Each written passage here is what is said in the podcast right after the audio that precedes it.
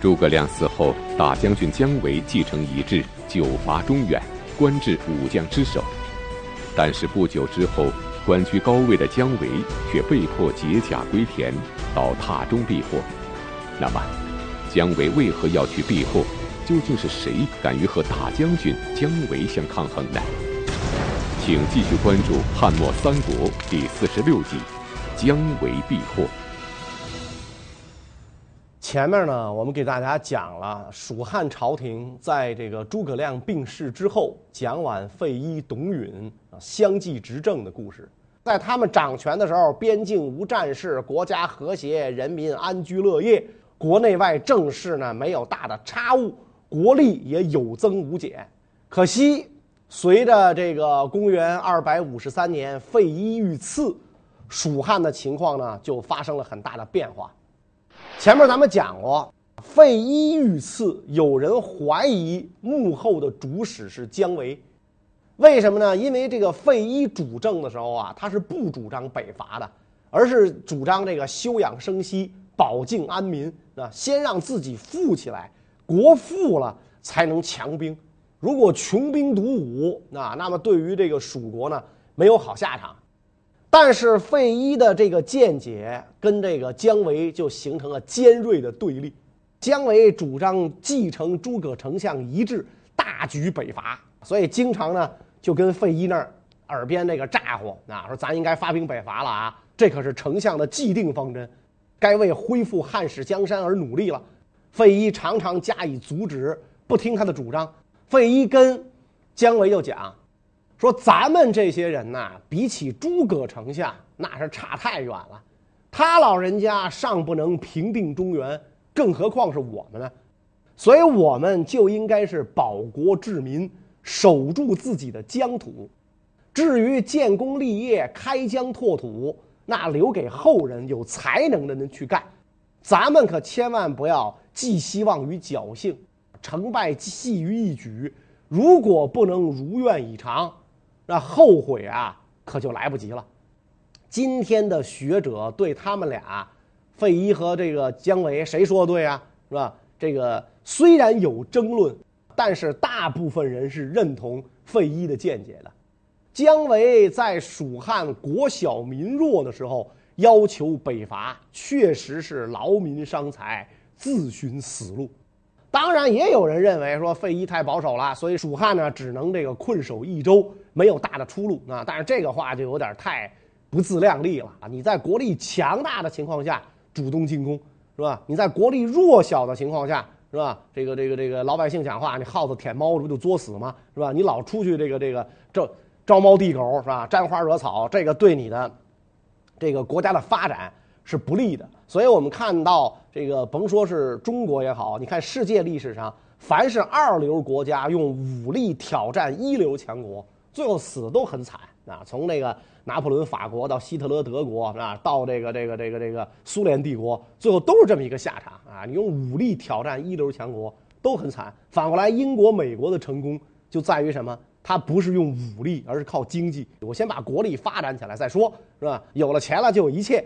但是呢，这个呃，姜维不赞同费禕的这种认识，所以主张保境安民的费禕。跟力主北伐的姜维两个人之间呢，矛盾很深。力主北伐的姜维和反对北伐的费祎二人意见相左，矛盾颇深。那么姜维会不会因此就刺杀了费祎？而姜维又为何非要极力主张北伐呢？史记记载：维为人好立功名，阴阳死士，不修布衣之业。姜维对功名很执着，他军人嘛。不打仗怎么能显示出他有作用呢？啊，你说你一个作为一个军人，你整天跟那唱歌，整天跟那玩笔杆子耍嘴，这显然不是军人该干的事儿，是吧？军人就应该是玩刀玩枪的。你玩刀玩枪，你不能跟老百姓玩，对吧？你得上战场上跟敌人玩去。所以姜维就很想北伐啊，显示出我的作用来。我不是光会唱歌，是吧？我不是光会耍笔杆子，所以他这个对功名非常执着，而且这个人很有城府啊，喜欢阴阳死士。养死士干什么用的？这个大家心里都很清楚啊。一般来讲就是帮老大平事儿呗，是吧？所以这个有人说这个费祎就是被姜维养的死士给干掉的啊。从这个道理上琢磨，当然不无道理啊。可是你没有真凭实据，甭管费祎怎么死的吧，啊，反正是他死了。他一死就变成了这个蜀汉政治的一个分水岭。在这之后，压制姜维的力量没有了。费祎是春天遇刺，夏天姜维就开始率兵大举北伐。历史上把姜维的这个北伐统称为九伐中原，所以这个评书演义里说，就诸葛亮六出祁山，姜伯约九伐中原。当然，这个九伐中原这个这个这个数呢就不好统计，说是不是九次是吧？可能它是个虚数，反正这个次数很多，规模也不一。费祎死后，姜维虽然多次北伐，但大都无功而返。公元二五五年，魏国大将军司马师病亡。姜维抓住机会再次出兵北上，那么这次姜维能够获胜而归吗？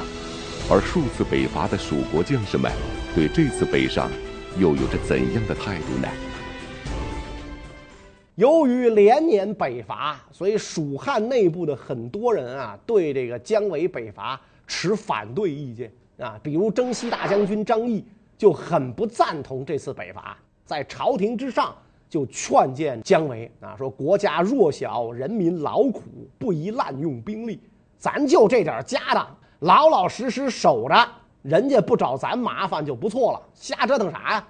但是这个姜维一心要建功立业，张翼没办法，只好随同出征。当年八月，姜维兵分三路。进攻魏国啊！当然，他这兵分三路是是瞎咋呼。实际上呢，主力军啊是进攻今天的甘肃临夏。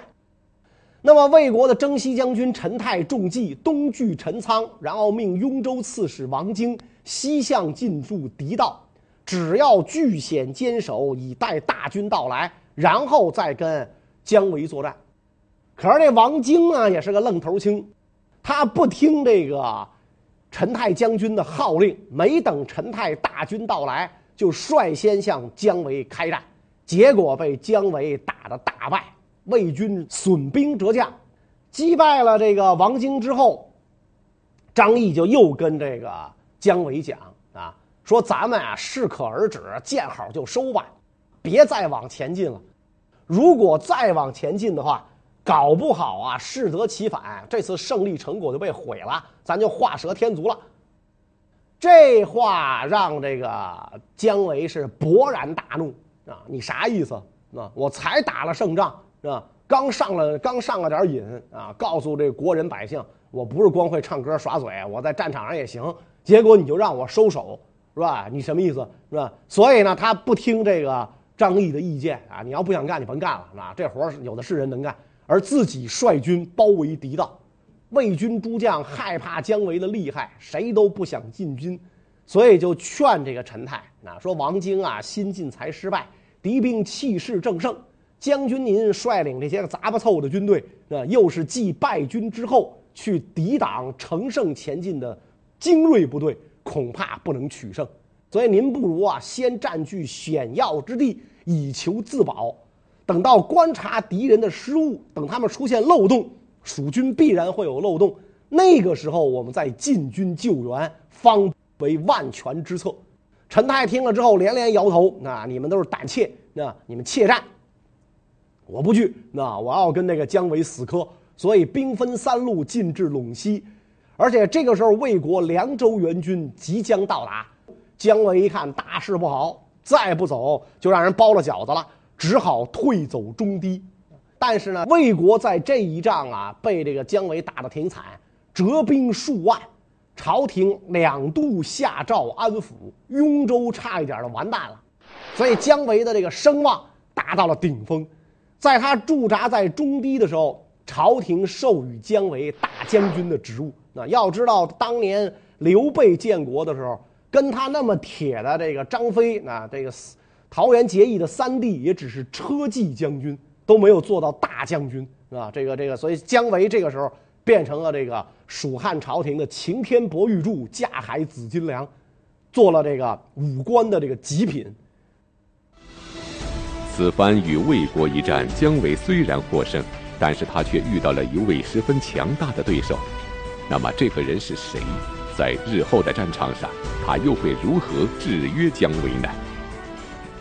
当这个姜维在这个中低驻扎的时候，啊，魏国许多人认为他兵力衰竭，不可能再次兴兵进犯。只有安西将军邓艾持不同意见，说我们这一次在桃溪失败，可不是小损失。咱们被姜维啊打的是虚弱不堪，粮库空虚，百姓流离，而他手下的官兵互相熟悉，兵器齐备犀利。我们呢更换了将领，更新了士兵，兵器也不完备。况且蜀军坐船行进，我们是陆地行军，劳役不同。我们的兵力虽然多，但是呢，敌到陇西、南安、岐山。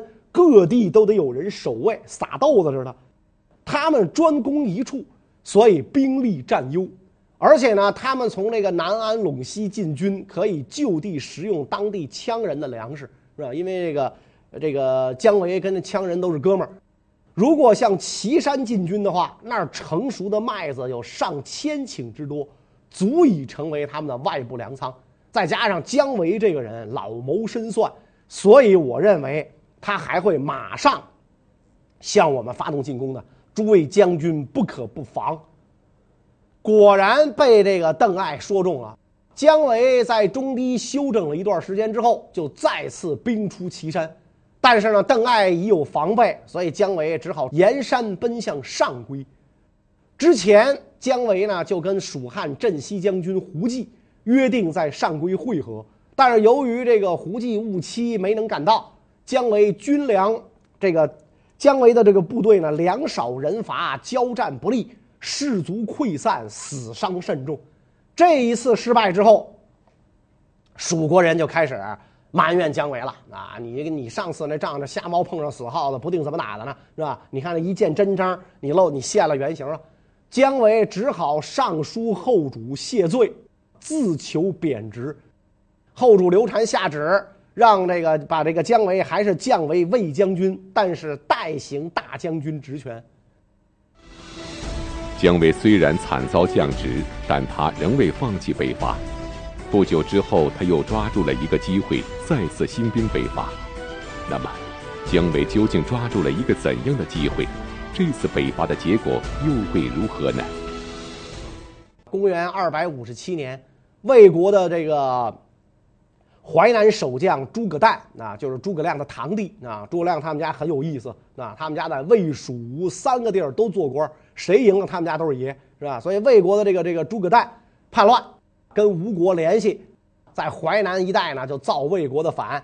曹魏朝廷派几十万大军前去征讨，姜维就又看到了北伐成功的希望。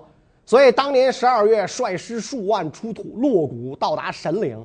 当时魏国在这个长安啊，积存了大量的军粮，而且防守薄弱。听到姜维来来了之后，魏国守将人心惶惶。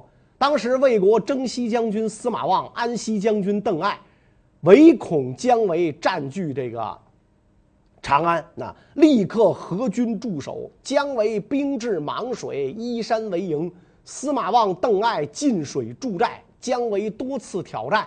哥俩就是坚守不出，就一如当年司马懿怎么对付诸葛亮。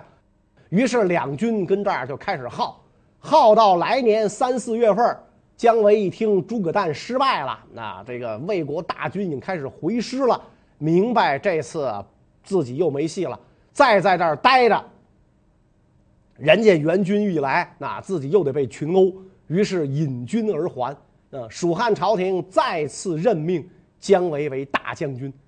其实啊，姜维数次北伐，蜀国内部反对他的声音，这个时候已经很多了。蜀国相较于魏国，那差的不是一星半点儿，人口面积跟魏国根本就不是一个，就不在一个一一个等级上啊。天下三分，魏国占了二，吴蜀合着分一，蜀还是分那一里边少的。你想想，本来实力就不如人家。人家不把你胖揍一顿就不错了，你三天两头出去惹是生非，结果呢，什么好处没捞着，那自个儿一身肿回来了，啊，所以蜀国一看你这姜维，你这没有这么干的呀，你说出去打架去，每回都是打你，你这不合适啊，是吧？所以蜀国人非常不满意，啊，你别再干这事儿了。等到这个姜维重新担任了大将军之后，可能也认识到了，哎呀，我自己这个这两把刷子跟丞相是没法比啊，怎么办呢？就逐渐采取守势，对蜀汉在汉中的防御做了很大的调整。当年魏延守汉中的时候，采取的是外围抵御，御敌于国门之外，不让敌人攻入自己的地盘。后来王平也采用这种方法，那就是在这个失节亭里跟马谡对着干的那个王平也采用这种方法。但是姜维认为分兵驻守只能御敌，不能获胜，不如让敌兵进入。然后各据点收敛兵力，积聚粮食，退守险要关口。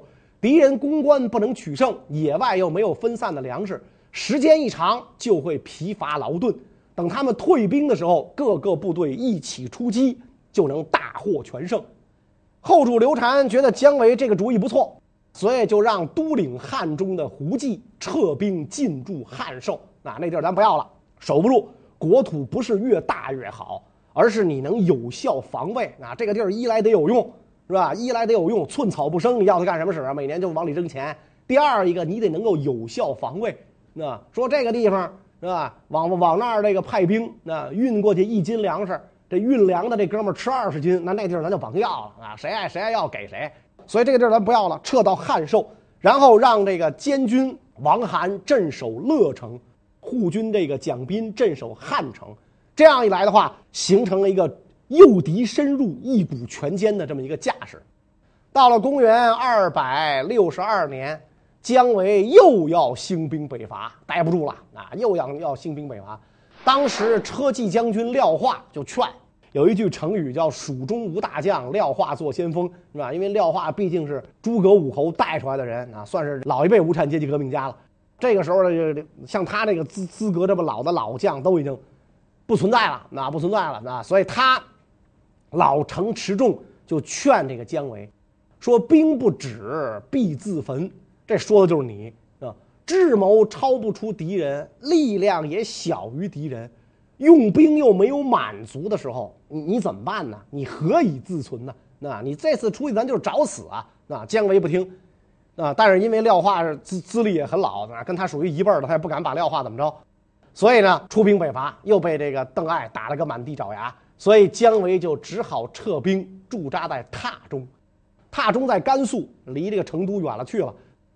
姜维啊，确实有才能，在当时蜀汉内部不可多得的军政人才，但是连年兴兵没有建立功绩啊。不幸的是，就是他的对手也不比他差，对吧？你说你有三国那个时代，丛林法则，弱肉强食。谁弱了都完蛋，哪像什么袁什么袁绍啊、袁术啊、吕布啊，这这早完了，留下的都不是怂主，是吧？所以姜维很厉害，但是什么邓艾这些人都不白给，所以他连年兴兵，没有建立什么功绩，很多人对他不满，老百姓肯不肯肯定是不喜欢他啊！你打仗的话，那兵役、徭役都得我们承担。俗话说屋漏偏逢连夜雨，北伐失利的姜维不仅遭到蜀国百姓的不满。还遭受了朝廷内部官员的算计，迫使他只得前往塔中屯田避祸。那么，姜维为何会遭到他人排挤？又是谁敢与大将军姜维抗衡呢？姜维把主要精力放在北伐上，对政事也是不闻不问，造成了严重的后果。姜维此时在蜀汉的职务是大将军，武将的最高。但是蜀汉当时的这个高级官吏里边呢，还有尚书令陈芝啊，还有这么一位啊，这位陈爷呀有才无德，他是这个费祎提拔起来的，善于花言巧语、奉迎讨好，很受后主刘禅的喜欢。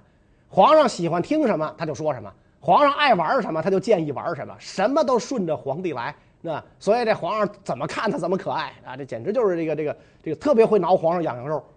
大将军姜维职务虽然在尚书令之上，但是姜维大部分时间率兵在外，很少参与朝政，所以他的这个权势反而不如这个陈芝大啊，所以他受这个陈芝的这个呃羁绊啊。当时这个除了陈芝之外，蜀汉的朝政实际上是宦官黄皓说了算的，而且许多这个寡廉鲜耻、丧德败行的士大夫，为了腾达，依附于黄皓。这帮人围绕在这个后主刘禅身边，兴风作浪，成了皇帝的代言人。所以这个连蜀国的亲王都拿这个黄皓啊没办法。由于皇上稀里糊涂，那黄皓呢把蜀汉的政治弄得很腐败。有一次吴国使者去蜀汉访问，回来之后向这个吴主啊报告蜀汉的情况。吴国使者就跟皇上这么讲，说蜀国主上昏乱暗弱而不知自己的错误，臣下安身其间，只求免罪，不思进取。入其朝不闻正言，经其野民有菜色。进了他的朝廷，听不到忠直之言，在他田野里看，老百姓一个个面黄肌瘦，吃了上顿没下顿。我听说燕雀处于堂屋之上，子母之间相互嬉乐。认为这是最安定的地方。烟囱破裂，屋洞被焚，而燕雀仍怡然自得，而不知祸之将至。这就是蜀汉目前的状况。覆巢之下无完卵啊！可这帮傻子不知道是吧？一个个还那乐呢。那所以这个就是吴国使者仅仅仅是到蜀汉逛了这么一圈，就把蜀汉的情况看得是一清二楚。当年陈芝活着的时候，姜维压不住陈芝，陈芝一死，黄皓更是不买姜维的账。姜维在外，是黄皓在内。黄皓呢，想让他的一个关系户接替姜维大将军的职务。姜维知道这件事之后，非常生气，是吧？就跟那个刘禅讲说：“黄皓奸诈巧伪，专权任意，会败坏国家啊！阉数当国，这国家能不完蛋吗？是吧？东汉怎么完呢？你要吸取教训啊！”说皇上赶紧下令。弄死他，但是刘禅非常喜欢黄皓，是吧？没有他谁陪我玩啊？你整天在外边打仗，你到时候你玩的东西我也不喜欢玩。黄皓歌唱得好，是吧？所以就跟姜维讲了，说黄皓不过是在朕面前奔走的小臣，他就一杂耍而已嘛，是吧？他平时唱唱歌，然后练练嘴，杂耍而已。你说你非得弄死他干嘛？以前董允也经常对他切齿痛恨，朕常常为此遗憾。卿家何必介意，是吧？你干嘛对他这么、这么、这么、这么在意，是吧？他唱歌的，将来连奸臣传都进不了，只能进佞幸传，对吧？你这何必呢？你对他有什么有有什么这么在意？是吧？所以这个姜维一看这黄浩的党羽啊，就就盘根错节呀、啊，得了，算了，我惹不起，我躲了。黄浩知道姜维要杀自个儿，心里很不安，毕竟人家是攥着枪杆子的，枪杆子里边出政权嘛。所以呢，就在刘禅面前说这个姜维的坏话啊。刘禅说：“你呀、你别来这，你别跟我来这套。你你说你说他坏话能怎么着？咱俩能把姜维弄死吗？那你呀，赶紧去给大将军谢罪。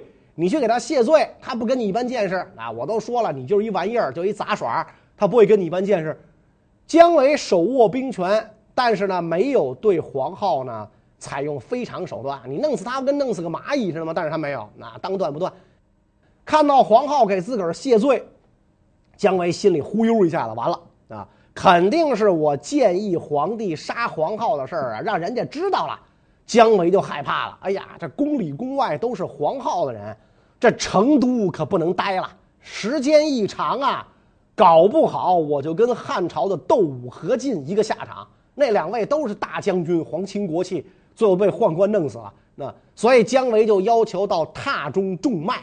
实际上就躲出去避祸去了，那就跑了，那等于不负责任嘛，是吧？那你朝政就放任这帮宵小之徒胡作非为。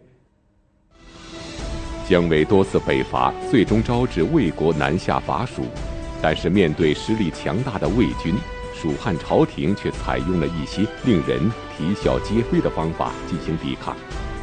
那么，蜀汉究竟是如何抵御魏军来伐的呢？当时魏国掌权的大臣是司马昭，对于这个姜维的经常性进犯，司马昭很烦啊，你有完没完？所以就找人商量，说干脆咱们弄个刺客进蜀地，把姜维给干掉得了啊！没了姜维，蜀汉就不能北伐了。哎，这底下的大臣一听，赶紧阻止，别介，这手段太下三滥了，是吧？咱咱们堂堂正正，天下人才能心服口服啊。所以司马昭就没刺杀姜维。不去刺杀的话呢，但是司马昭想让这个蜀汉消停点，你整天打我，我也烦呐，是吧？怎么办？干脆我一劳永逸，把你解决了得了，啊！大臣们呢都认为别的啊，别这么干啊，因为这个魏国呀，他经常主动讨伐的目标是东吴啊，因为这个魏吴两国隔着江好过去，而对于蜀汉都是防守为主，蜀道难，难于上青天嘛，是吧？所以这一次，这个司马昭要主动伐蜀，魏国人不习惯啊，从来先帝爷都没打过他，那就表示反对。只有司隶校尉钟会表示赞成。司隶校尉就相当于这个首都的这个治安长官嘛，他他表示赞成。司马昭就告谕众人啊，说我国已经很久没打仗了，如今吴国土地广大，地势低湿，攻打较为困难。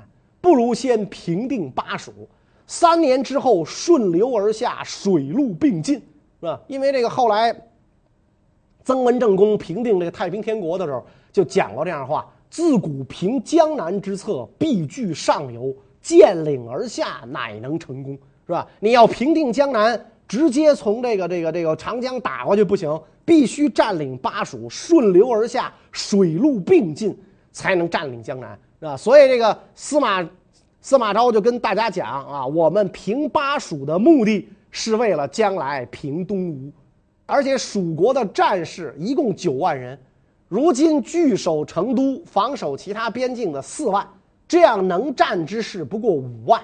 如今把姜维牵制在榻中啊，让他不能向东出兵，我们发兵直向洛谷，经过他们的空虚地带，袭击汉中。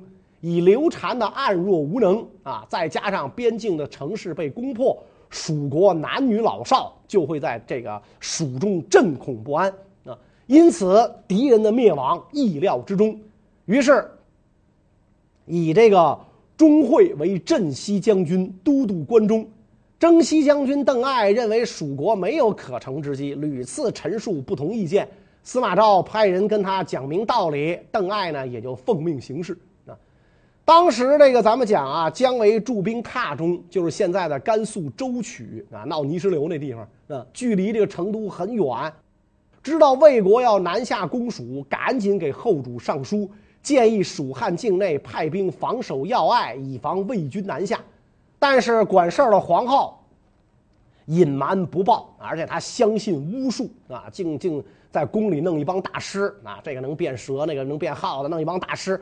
大师跟皇上说了，那蜀魏国不会来，而且呢，这个这个魏国早晚要灭亡的啊，司马昭早晚会死的啊，这个是，哎，就就反正忽悠皇上啊，所以这黄皓呢，不但不向后主上报，反而封锁消息，那以至于魏国出兵的消息，蜀地的人啊，蜀国境内的人都不知道。那么，面对这次魏国罕见的主动伐蜀，来势汹汹，蜀汉的命运将会如何呢？关于这个问题呢，我们下一讲再讲。谢谢大家。